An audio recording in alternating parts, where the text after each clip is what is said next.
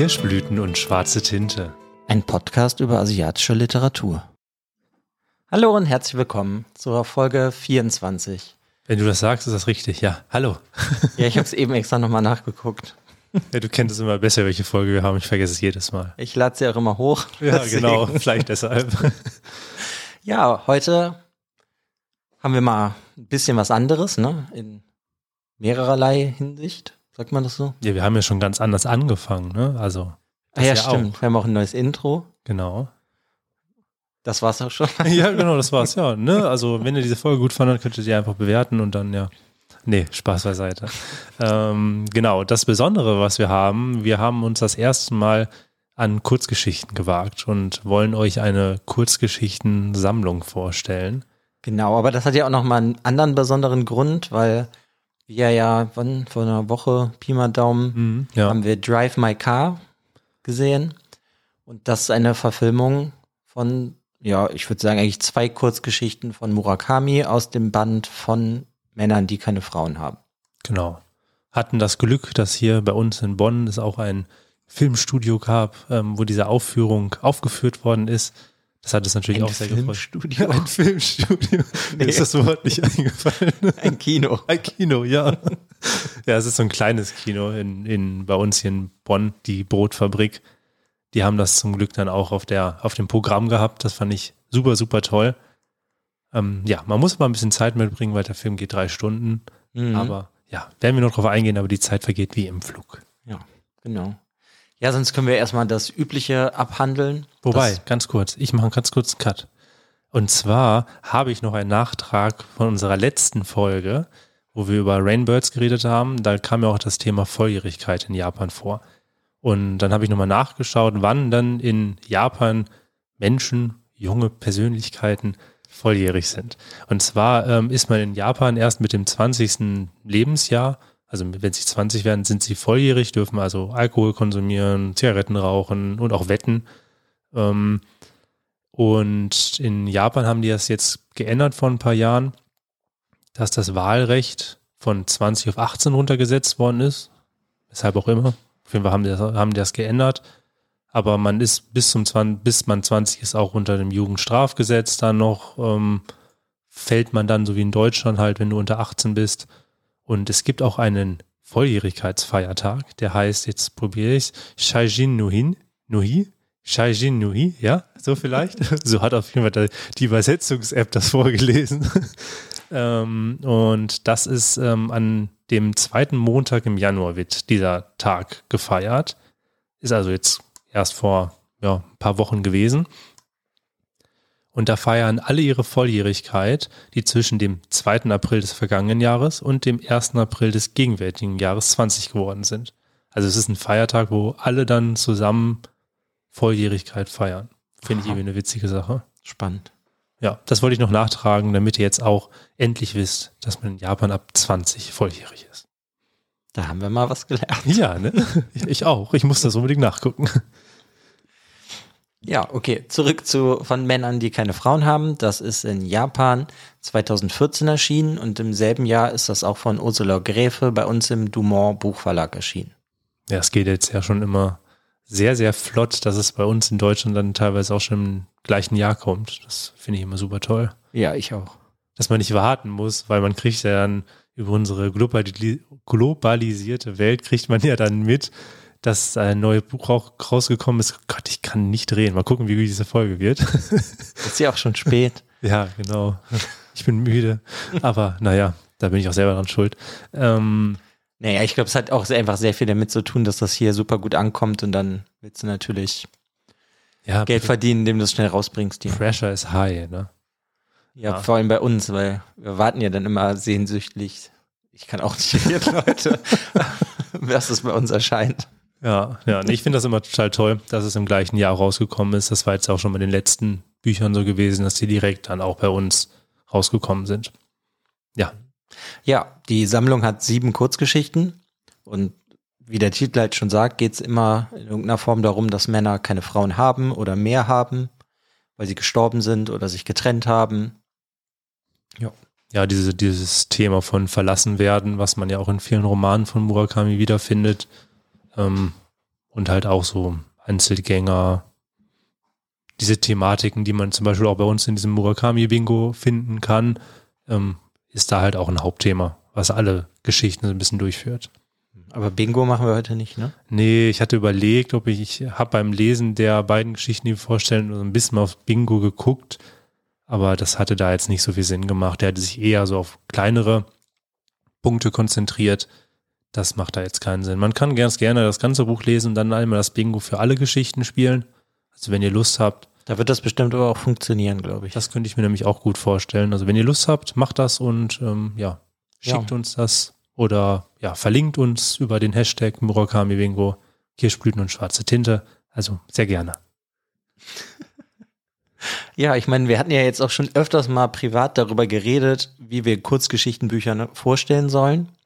Und ja, da passt das ja irgendwie heute perfekt zum Film. Es gibt zwei Kurzgeschichten, die was mit dem Film zu tun haben. Und deswegen stellen wir auch eigentlich nur oder reden so ein bisschen über diese beiden Kurzgeschichten erstmal. Weil sonst, ja, weiß ich auch nicht, wird die Folge vier Stunden dauern. Ja, ich finde es auch sowieso schwierig. Man kann ja nicht über jede einzelne Kursgeschichte reden und auch alle mal kurz vorzustellen, macht auch wenig Sinn. Man kann die vielleicht so einen Gesamtkontext Kontext bringen, aber im Großen und Ganzen, genau, nehmen wir uns jetzt zwei Kurzgeschichten raus. Das ist einmal Drive Makar und Scheherazade.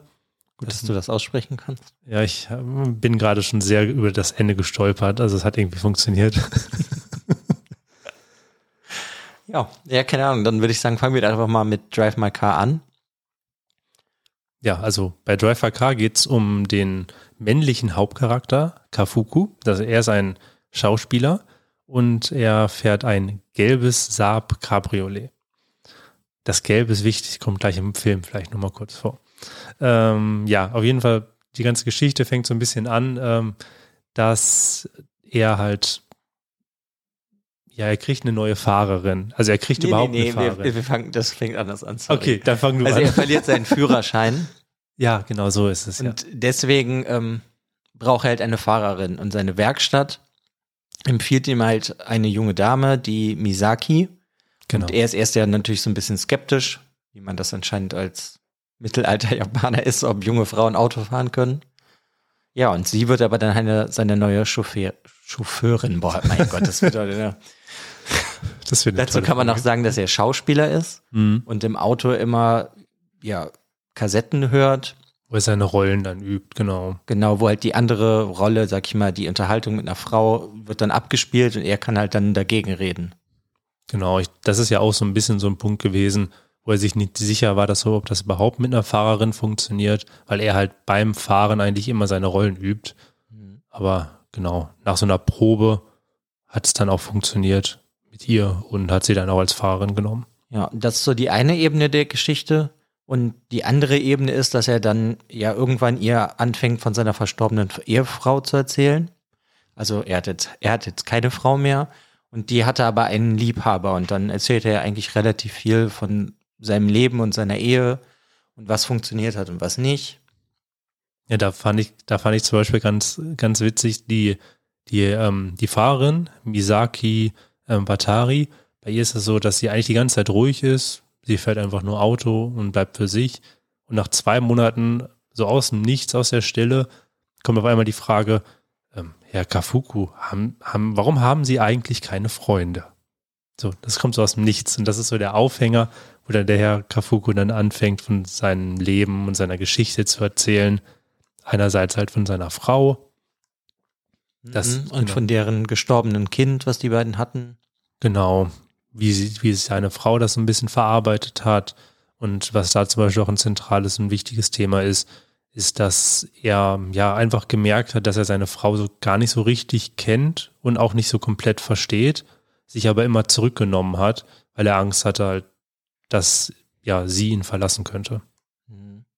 Gut, die Frage, die sich dann ja generell für mich stellt, ist, kann man überhaupt einen anderen Menschen komplett verstehen? Glaube ich sowieso nicht. Nö, Aber ja, also ich meine, sie haben halt auch irgendwie eine, so eine seltsame Ehe geführt und, auf, ne? und dadurch, dass dann deren Kind gestorben ist, haben sie sich aber ja irgendwie voneinander entfernt und seine Frau hat dann auch angefangen, Affären zu haben. Genau. Und da ist es so gewesen, dass die Frau das heimlich gemacht hat. Sie dachte, es wäre heimlich, weil sie haben halt nie darüber geredet, aber der Herr Kafuku, der wusste davon, dass sie halt ihm untreu ist. Aber da kommt halt dieser Punkt halt vor, dass er sie nie darauf angesprochen hat, weil er Angst hatte, sie zu verlieren. Weil sie trotzdem immer eine sehr glückliche Ehe geführt haben. Mhm. Und bis dahin finde ich, ist das auch eine, ja, eine ganz normale Kurzgeschichte. Aber dann kommt eigentlich ja jetzt das Interessante für mich, weil seine Frau ist ja tot und dann erzählt er halt davon, dass er sich mit ihrem Ex-Liebhaber trifft. Da finde ich, wird es halt irgendwie sehr spannend, weil das gibt ja sehr viel Potenzial für Chaos oder Rache, ne? Ja, nee, auf jeden Fall. Also wir bewegen uns immer noch da drin. Eigentlich spielt diese ganze Geschichte in diesem Auto, wo Herr Kafuku, der, ich muss immer wieder nachgucken, ich vergesse ihre Namen, Misaki, ähm, die Geschichte erzählt. Also es ist immer so eine Retro-Perspektive in der er erzählt, wie es gewesen ist. Also, und mhm.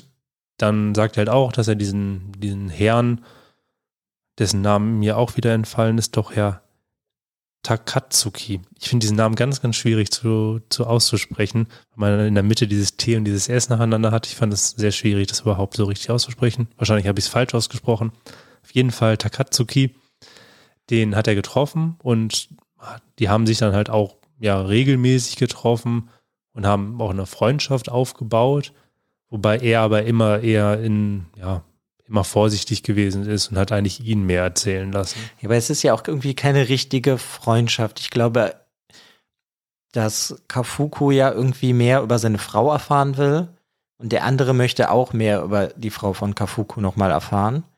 Nur dass das halt, das ist ja, basiert ja nicht auf so einer ehrlichen Basis, sondern das läuft ja so im Geheimen ab, weil ähm, der Liebhaber seiner Frau, dessen Namen ich wieder vergessen habe, ist aber auch egal. Herr T.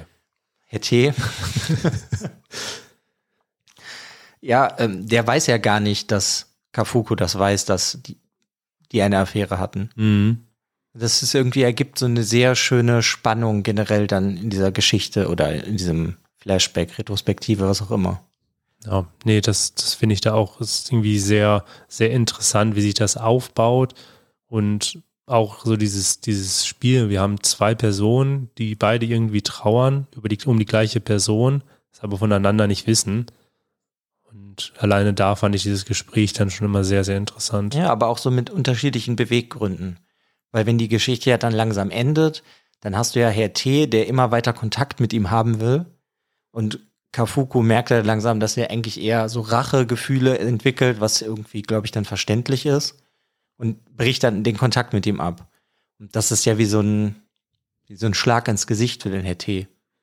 Ja. Oh, weißt du, man, das wird nicht mehr erwähnt, aber ja, er hatte, das kommt mir halt wirklich so vor. Der Herr Kafugu hatte ja sogar vorgehabt, dass er die Information, die der Herr T., weil die treffen sich immer in der Bar und der Herr T. trinkt halt auch gerne und wird dann immer sehr, ja, sehr offen mit allem, was er ihm erzählt, auch sehr persönliche Sachen, obwohl sie sich ja kaum kennen. Und er hat halt überlegt, der Herr Kafuku, dass er diese ganzen Informationen gegen ihn verwenden kann, Sachen auffliegen lassen kann, seine ganze Karriere zerstört. Also er wollte, er ist wirklich mit diesem Rachegedanken dran gegangen, hat dann aber, so schien es mir, diese Person irgendwie auch wertgeschätzt und auch gemerkt, dass halt die Rache seine Frau ihn ja auch nicht zurückbringen wird. Und darum hat er einfach nur dieses abrupte Ende gesucht, sich nicht mehr gemeldet, alle Telefonabrufe abblocken lassen. Hm. Ja damit hat er ihm ja auch irgendwie das Heim gezahlt, sage ich jetzt mal. Ja, so hat sich das für mich auch angefühlt. Weil er den anderen ja dann so links liegen lässt. Ja. Ja, was ich zum Beispiel ganz, ganz toll finde, ist, wenn die beiden, umso häufiger sie sich treffen, umso intensiver werden auch die Gespräche und dann gibt es am Ende halt auch noch ein Gespräch zwischen den beiden, wo es genau um dieses Thema geht, was du am Anfang schon gesagt hast. Kann man denn überhaupt eine Person, mit der man zusammen ist, komplett verstehen? Und dann werden die auch immer philosophischer und reden, ja, also reden wirklich sehr philosophisch über dieses Thema. Und da kommen so tolle Gedanken und auch, das ist auch wieder so toll, Murakami-haft auch wieder geschrieben. Das ist super, super schön. Mhm. Wobei ich sagen muss, meine Lieblingsfigur aus der Kurzgeschichte ist Misaki. Ich finde die, die ganz toll. Die Kettenrauchende. Autofahrerin. Ja. Ich finde die irgendwie ganz toll. Die erinnert mich total an einen anderen Film, an Night on Earth. Das ist so ein Episodenfilm über Taxifahrer. Und da ist auch die ähm, erste Episode, geht es halt auch um eine junge Frau, die, glaube ich, Automechanikerin ist Mhm. und halt auch irgendjemanden irgendwo hinfährt und da erinnert die mich total dran.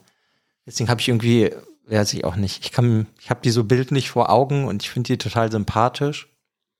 Ja, ich finde auch, ich weiß noch, als ich, also ich habe diese, diese Kurzgeschichte, habe ich vor Jahren gelesen, und diesen Kurzgeschichtenband, habe jetzt halt jetzt im Speziellen diese beiden Geschichten, nachdem wir den Film geguckt haben, mir diese beiden Kurzgeschichten nochmal zugeführt, nochmal durchgelesen.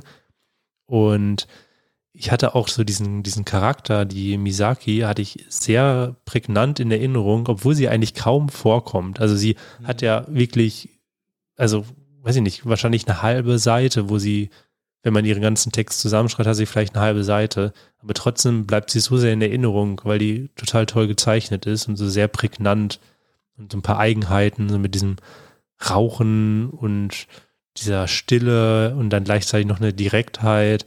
Dann offenbart sie auch so ein bisschen ihre Geschichte. Ich finde, er hat da halt mit so sehr wenig Worten in meinem Kopf einen super Charakter halt gezeichnet. Das hat für mich einfach super funktioniert. Ja.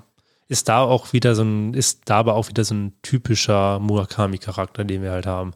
Ist halt auch ein Grund, warum wir Murakami gerne lesen, weil er häufig ähnliche Charaktere entwirft, die natürlich alle für sich immer noch einzigartig sind, aber ähnliche Eigenschaften haben. Und sie ist, im, ist sehr ähnlich zu den Männern, die er sonst entwirft, finde ich. Nur jetzt halt als dieser Frauencharakter, als dieser harte Frauencharakter.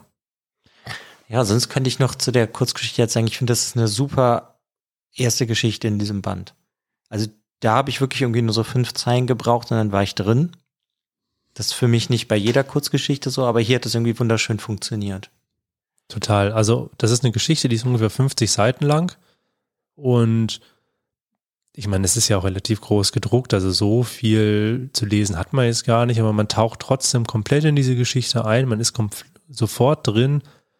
Die Geschichte hat, hat ganz viele Dinge, die Murakami sonst halt in, in seinem Roman hat, hat er jetzt in einer Kurzfassung geschaffen.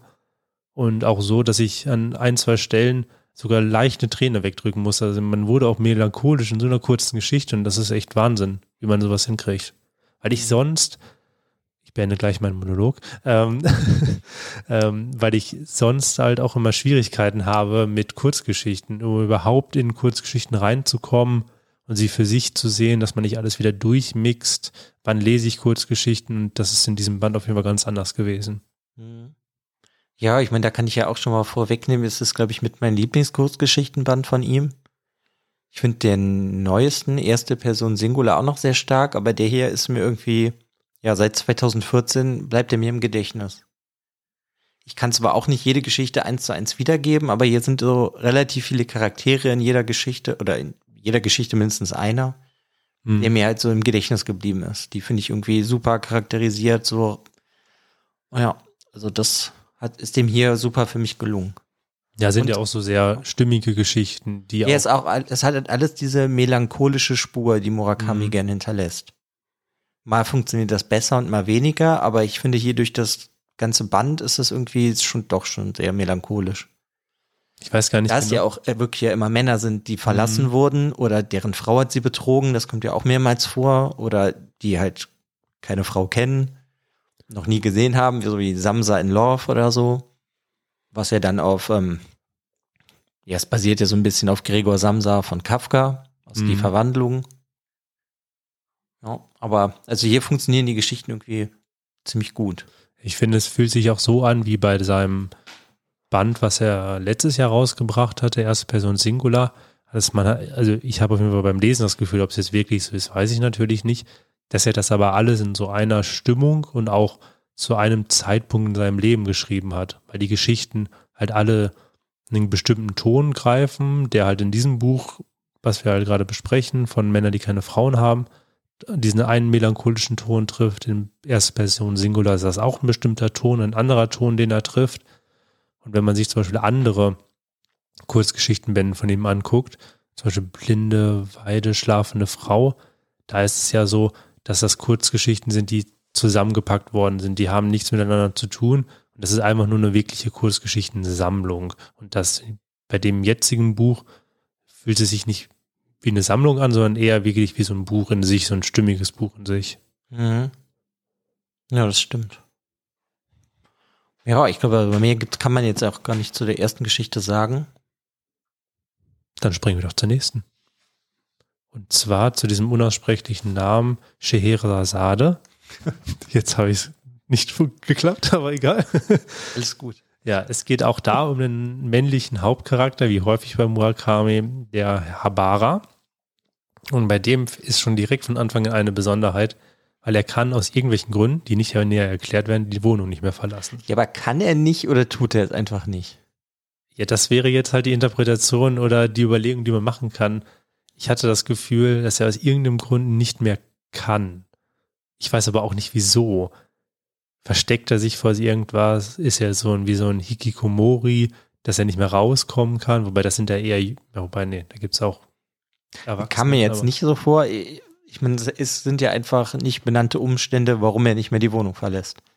Ja, aber er sagt auch in der Geschichte, wenn diese, diese Dame, diese namenlose Frau, die zu ihm kommt, die er halt Scheherazade, Scheherazade nennt, oh Gott, dieses Wort, aber uns auch eine super tolle Geschichte rausgesucht für den, für diesen Tag, wo wir nichts aussprechen können. Jedenfalls sagt er halt auch, wenn diese Frau nicht mehr zu ihm kommt, kommt er auch an kein Essen mehr und wird so gesehen irgendwie verhungern. Das heißt, es wird irgendeinen Umstand geben, warum er das Haus nicht mehr verlassen kann oder nicht mehr will. Aber das ist halt dieses Tolle bei Murakami. Manche Sachen kommen auf und er erklärt es nie. Und dann sitzt man hier und denkt über so Kleinigkeiten nach, die ja für die Geschichte gar nicht so wichtig sind. Ja, ach, weiß ich nicht. Ich finde es aber irgendwie schon da wieder so einen spannenden Punkt. Warum geht er nicht, kann er nicht aus der Wohnung? Weil das sind so Sachen, die habe ich mich dann beim Lesen halt auch immer direkt gefragt. Mhm. Aber wird halt nie erklärt. Jetzt. Aber da er ja nicht mehr aus der Wohnung kann, hat er ja eine, was, wie nennen wir sie, Pflegerin? Ja, ich weiß nicht, es ist eher eine sexuelle Bekanntschaft, die er hat, oder? Ja, aber eigentlich ja nicht. Eigentlich ist es ja mehr. Deswegen ist es wie, sag ich mal, eine Pflegerin, die kommt, die ihm aber nicht nur ihn pflegt, sondern sie macht ihm ja auch Essen, bringt ihm Essen, was auch immer. Aber und hat dazu ja. schläft sie noch mit ihm und dann geht's ja noch weiter. Eigentlich ist sie ja dann noch eine Geschichtenerzählerin. Weißt ja, du, weil sie ist ja. halt mehr irgendwie als nur ein Sexual Sexualpartner. Ja, das auf jeden Fall, aber trotzdem ist es halt, ich weiß nicht ganz genau, ähm, ob sie sich jetzt über diesen Umstand kennengelernt haben, dass sie vorher Pflegerin gewesen ist, weil so kommt es mir nicht vor. Es kommt mir eher so vor, dass sie halt irgendeine Bekanntschaft ist, aus irgendwelchen Gründen wird halt alles nicht näher erläutert. Das ist jetzt einfach. Ja, aber ich meine, sie könnte ja auch eine Escortfrau sein. Theoretisch schon, aber theoretisch dann noch für ihn, ihm Essen bringt und ihm eine Geschichte erzählt. Wobei aber dieses, diesen, diesen sexuellen Akt oder die, dieses sexuelle Spiel, was sie haben, ist ja, wird ja schon verheimlicht, weil sie immer sagt, ja, sie ist Hausfrau, sie muss jetzt frühzeitig mal wieder nach Hause, um dann Essen zu machen für ihr Kind und ihren Mann. Also auch da wieder irgendwas Geheimnisvolles, was du in dieser Geschichte hast. Aber mhm. den einen Punkt, den du schon angesprochen hast, was diese Geschichte dann ganz besonders macht, ist, dass sie, nachdem sie Sex haben, halt fängt sie an, eine Geschichte zu erzählen. Und da ist dann wirklich so, dass die, dass Sex eher der Vorspiel ist für die Geschichten, weil dieses Geschichten erzählen ist eher das Besondere.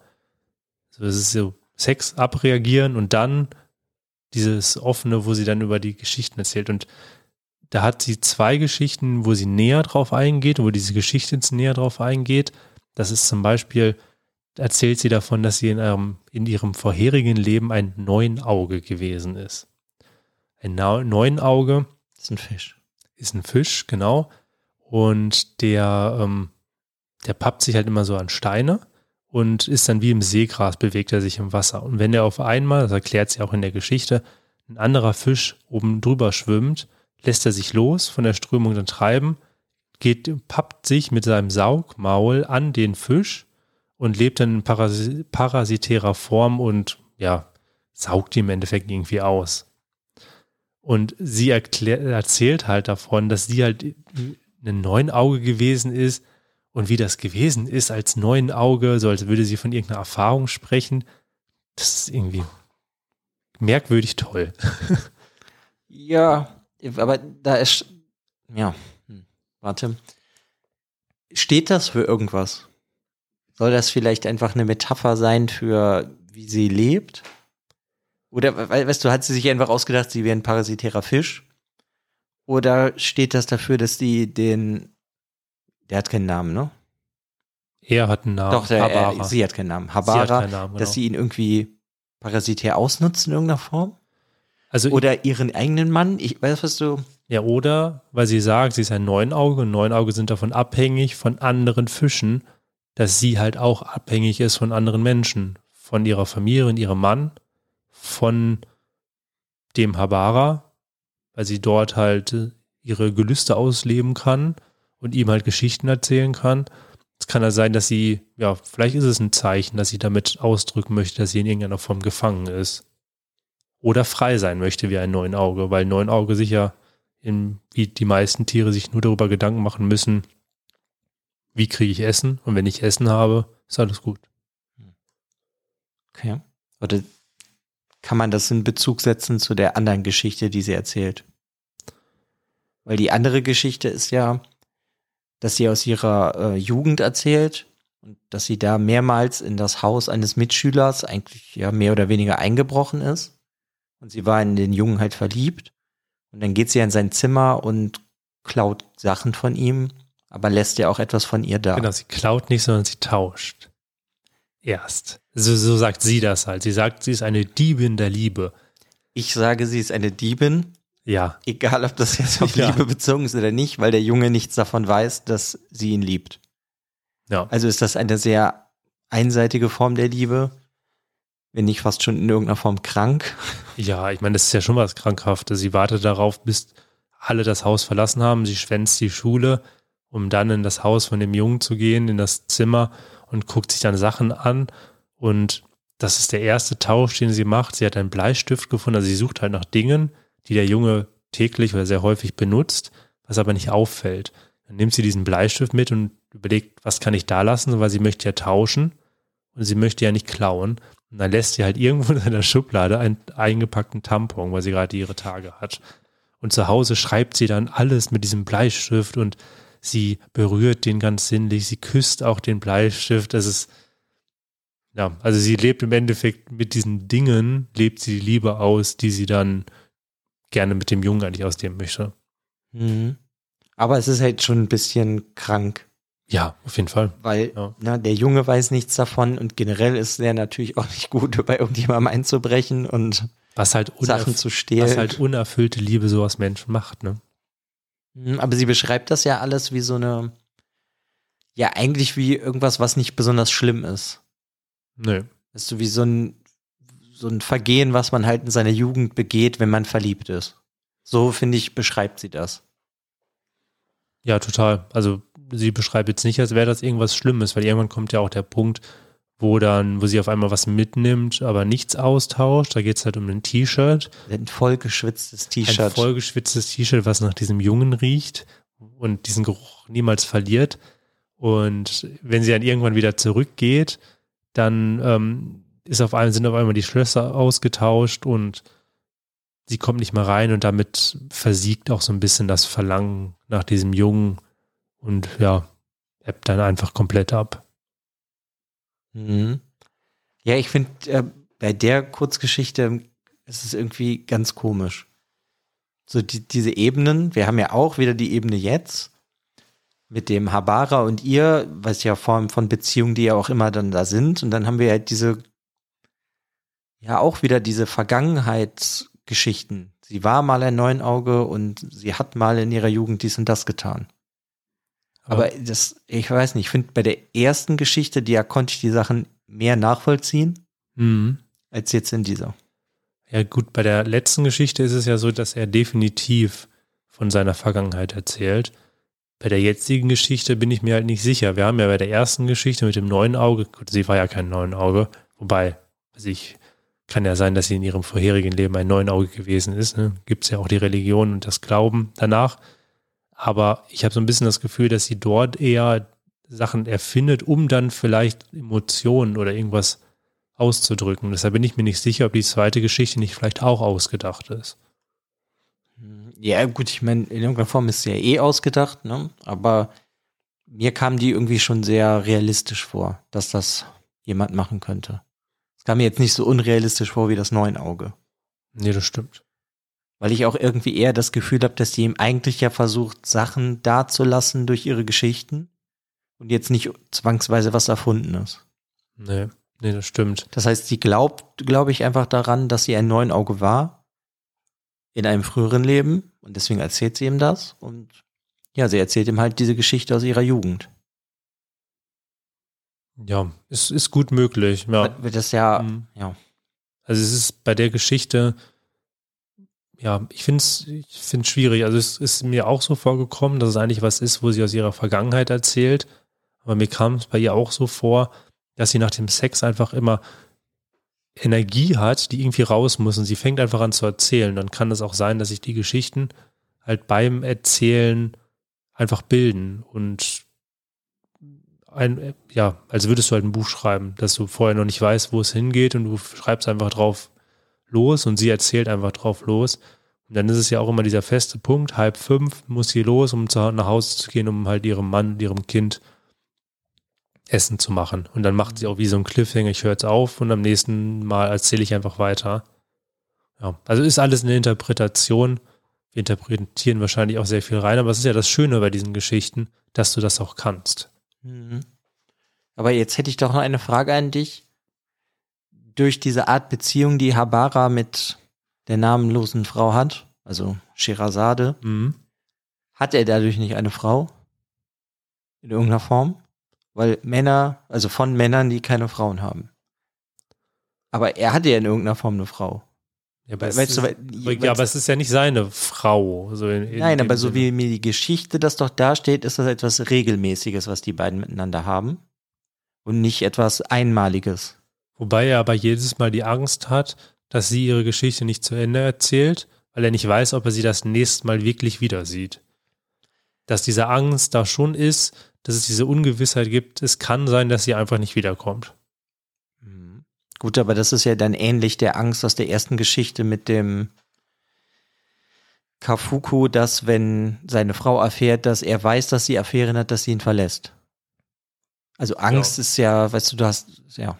Aber da ist ja in der ersten Geschichte die Frau gestorben. Hier kommt ja die Frau dann doch anscheinend ja immer wieder.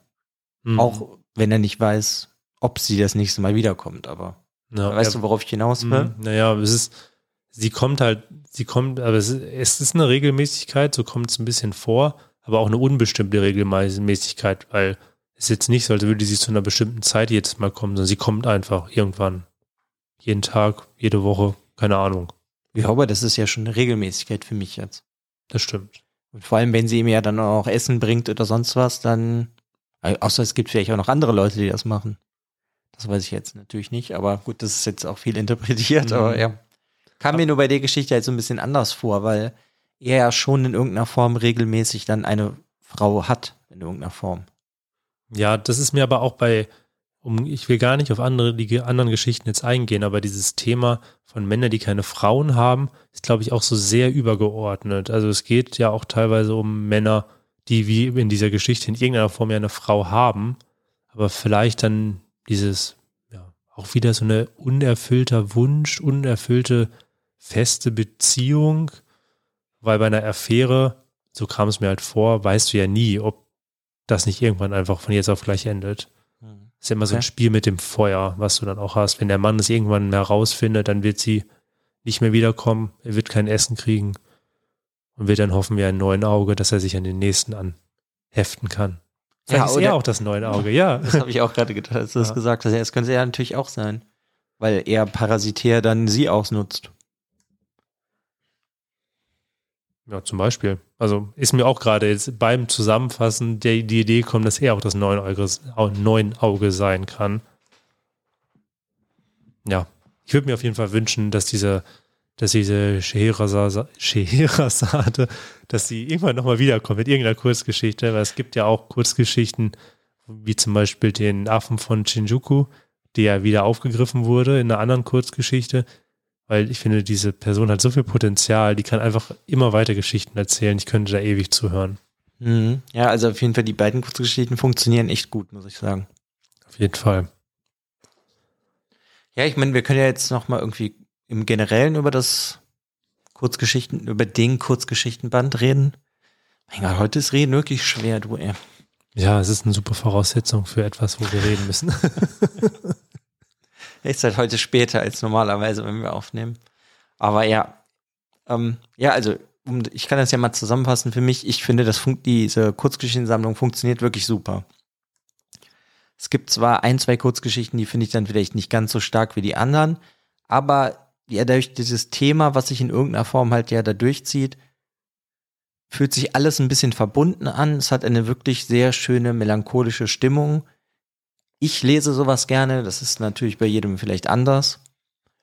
Und ja, das versetzt einen halt natürlich auch manchmal so in, selber in so eine traurige Stimmung, aber ich finde das eigentlich sehr schön. Wie siehst du das denn? Ich sehe das sehr ähnlich. Okay, danke.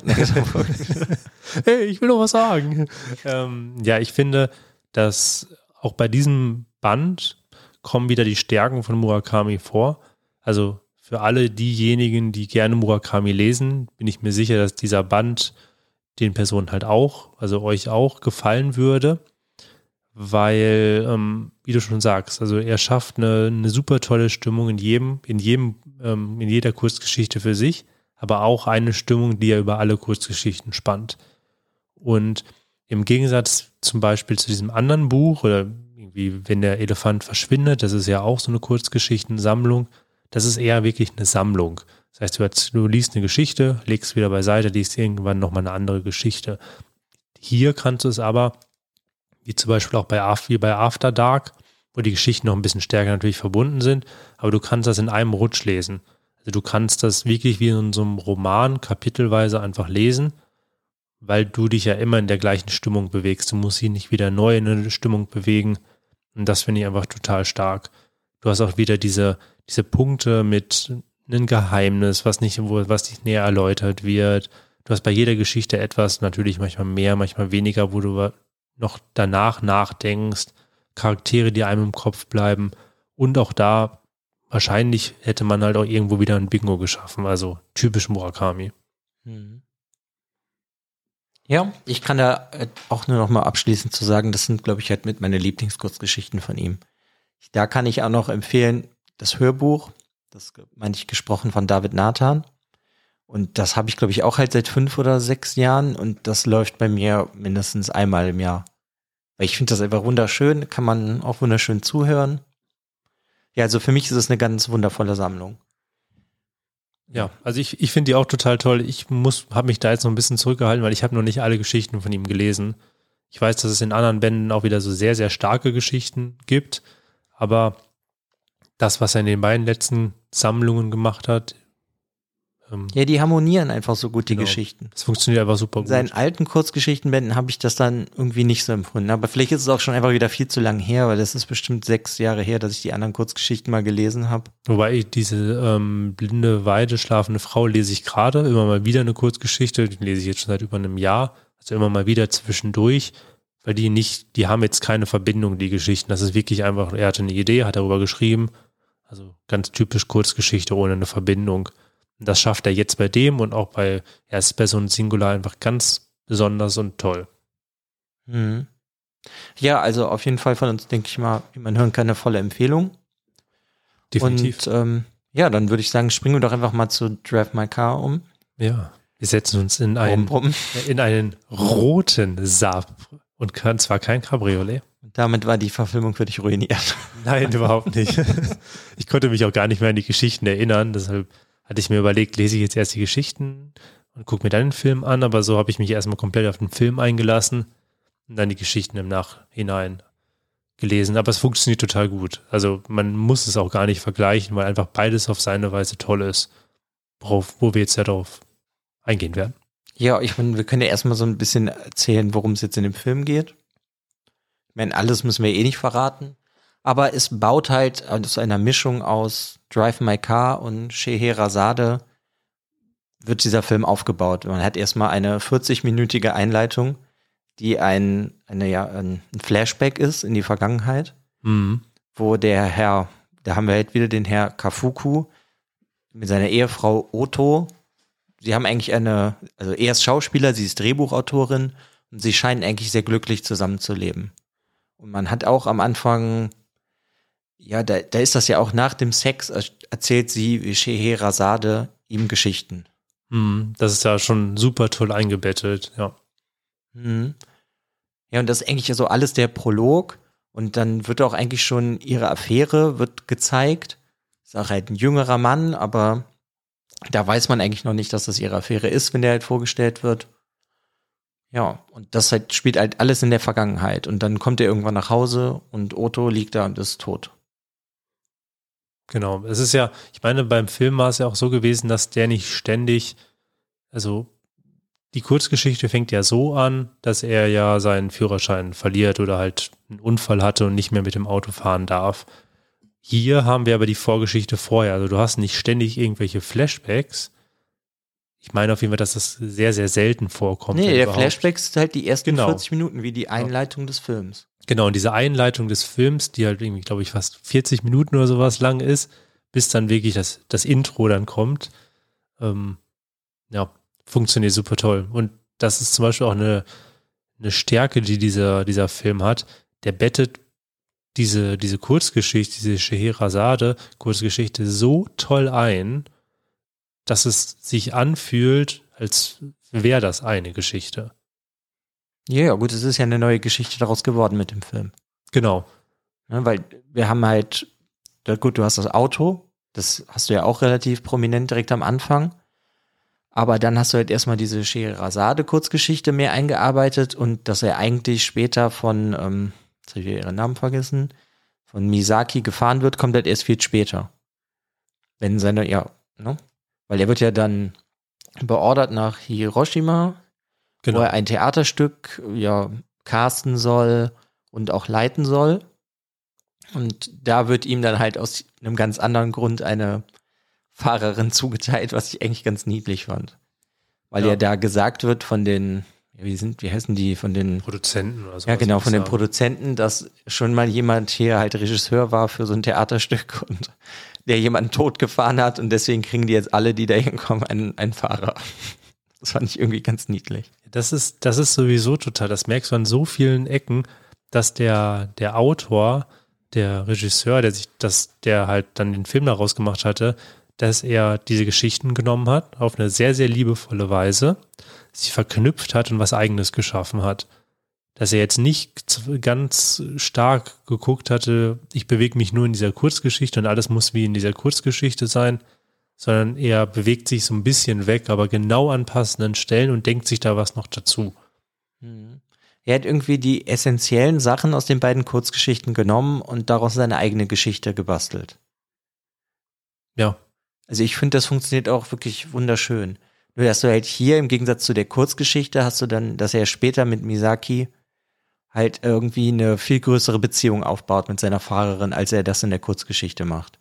Und das funktioniert auch wundergut, wundergut, mhm, wunderschön. Wundergut.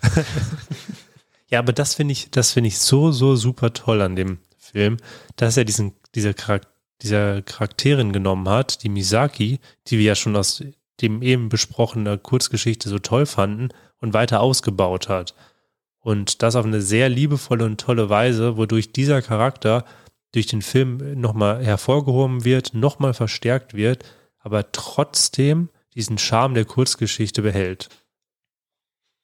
Ja, der beiden Kurzgeschichten, ja. Nee, jetzt die, die Misaki. Also die Ach so, der, das meinst genau, du, ja. wir meinten ja, dass wir dass wir finden, dass sie in der Kurzgeschichte einen total großen Charme hatte, eine tolle Person ist, tolle Pro Protagonistin.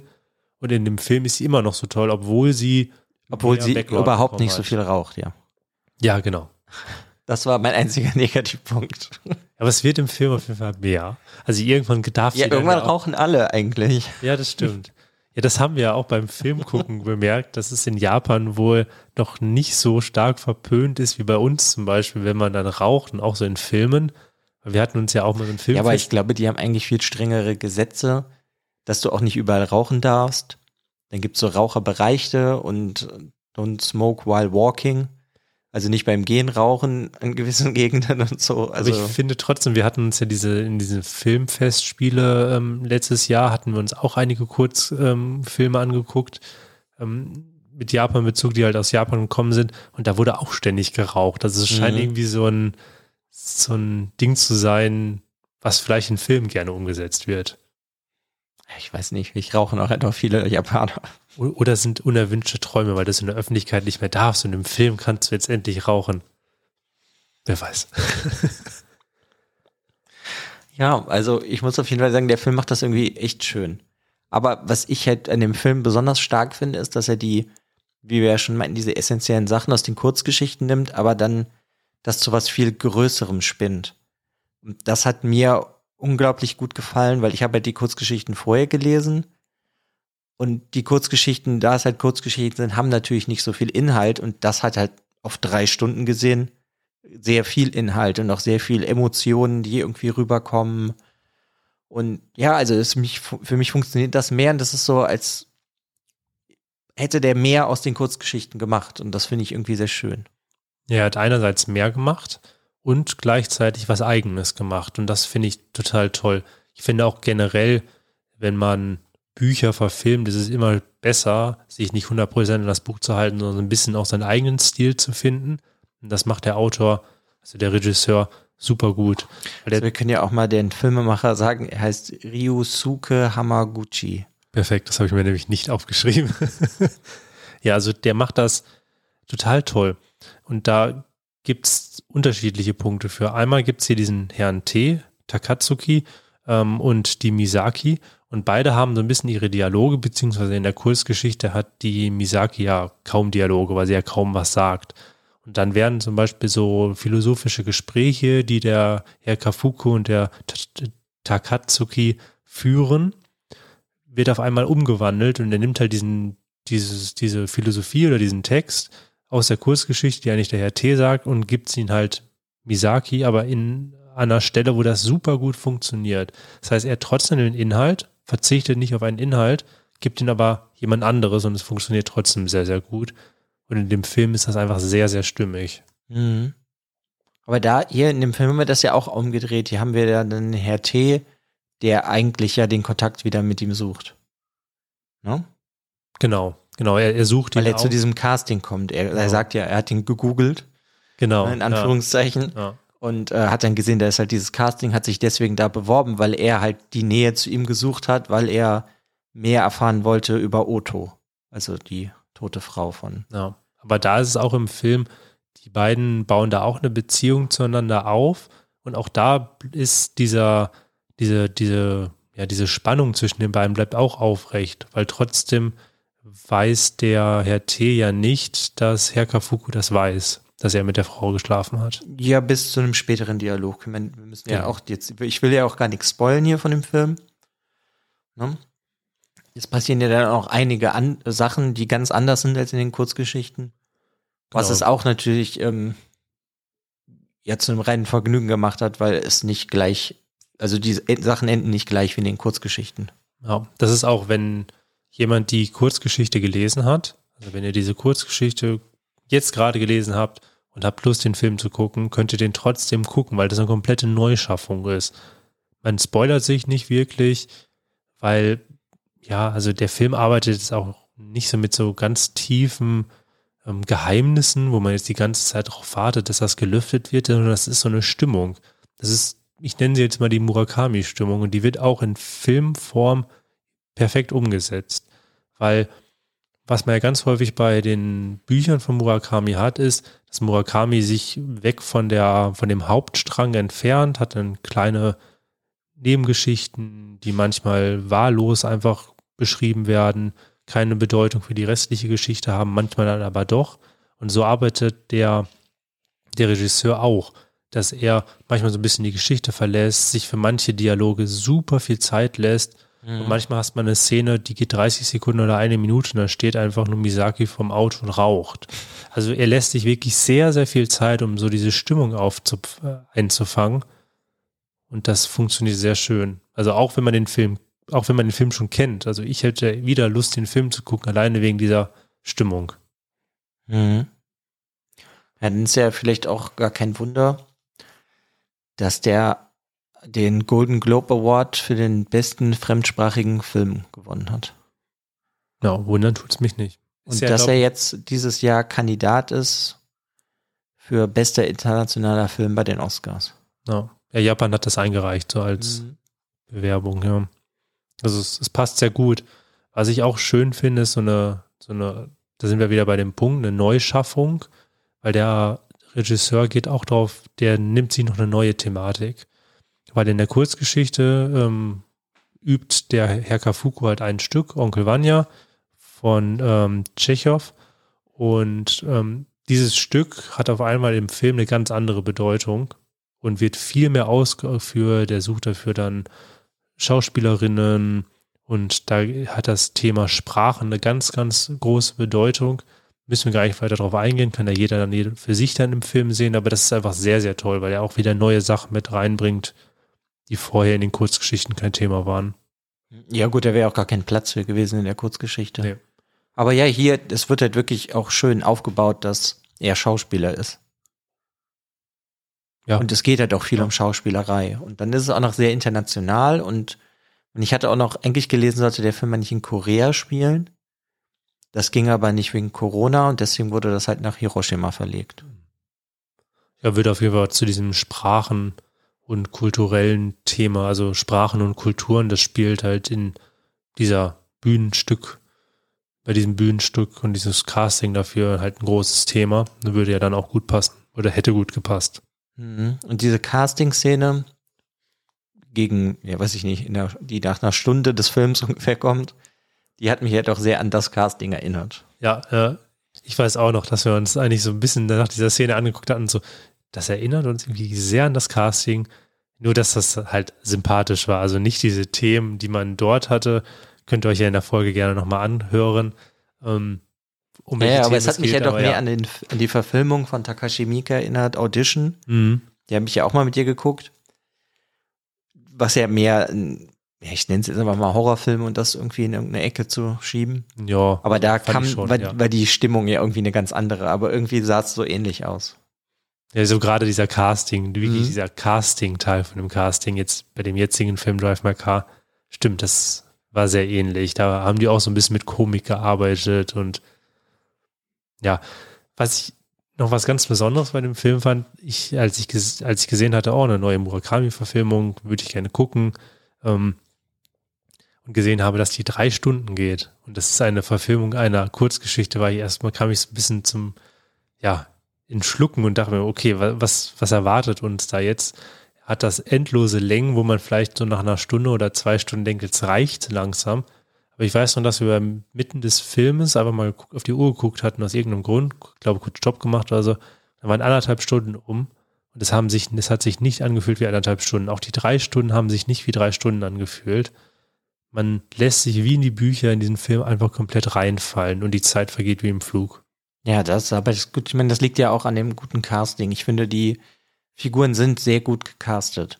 Ja, Die passen sehr gut in ihre Rollen und ja gut, sie spielen das auch toll. Ich meine, wir haben ihn jetzt auf Japanisch mit Untertiteln halt gesehen.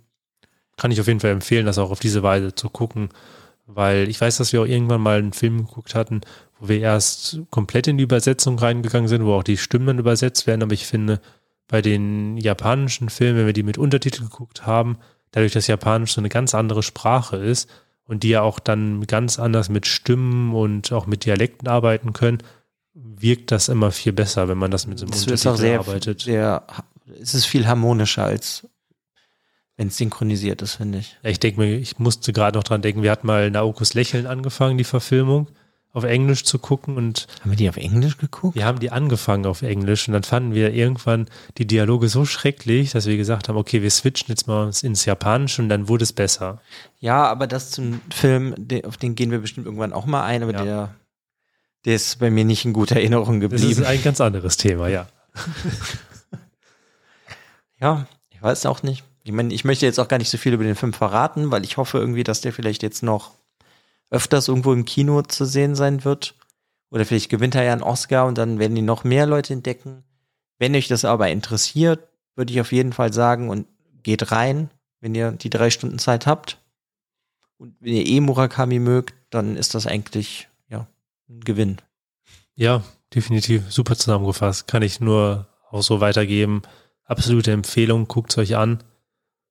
Es hat einfach Spaß gemacht. Ja. Ja, wir starren uns beide an. Wir haben nichts mehr zu sagen. Wir haben alles gesagt. Ja, schöne Kurzgeschichtensammlung, schöner Film, schöne Folge, schönes Gespräch. Schön, schön, schön. Schön, schön, schön. Ganz häufig schön. Ja, nee. Also guckt es euch an. Wenn ihr den Film geguckt habt, wenn ihr die Geschichten gelesen habt, dann schreibt uns doch mal. Ähm, einerseits könnt ihr uns bei Instagram folgen ähm, und auch dort eine Nachricht hinterlassen. Ähm, versuchen auch immer so ein bisschen so eine Diskussion mal anzuregen zu verschiedenen Themen. Ähm, was da zum Beispiel auch ein Thema ist, was immer wieder aufkommt, sind zum Beispiel Übersetzerinnen, das ist ja auch immer ein wichtiges Thema, was man hat. Hier ja die wunderbare Ursula Gräfe, die das übersetzt hat, das Werk. Und ja, schaut einfach mal vorbei, schreibt uns, nehmt Kontakt auf. Wir freuen uns über Kritik, wir freuen uns über Anregungen und einfach auch den Austausch, der einfach sehr viel Spaß macht. Genau. Und sonst bewertet uns bitte bei Spotify, wenn ihr Spotify habt. Oder bewertet uns und schreibt uns ein Review auf Apple Podcast. Und sonst äh, würde ich sagen, dann beenden wir das Ganze jetzt auch noch mit unserem neuen.